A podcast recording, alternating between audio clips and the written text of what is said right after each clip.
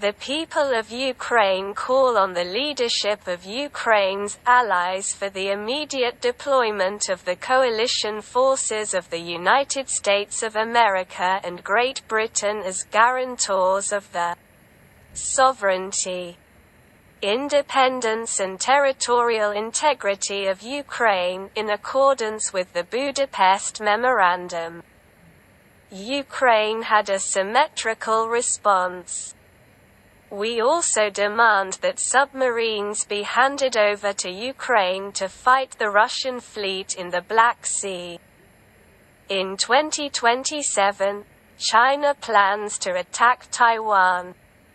So it is important to knock out the enemy's troops, the Russian Federation, from the territory of Ukraine.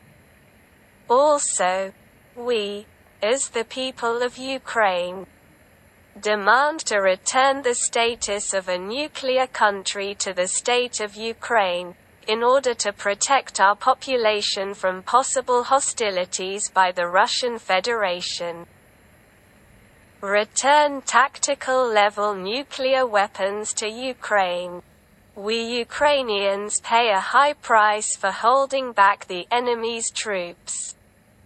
We call for the entry of US and UK troops as guarantors and allies since 1992.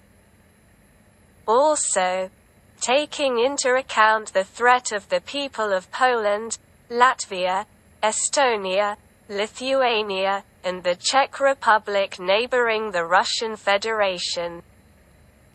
Strengthen the grouping of Allied troops in Ukraine. History goes in circles. Only then will there be peace when the enemy is defeated. Glory to Ukraine, glory to the heroes.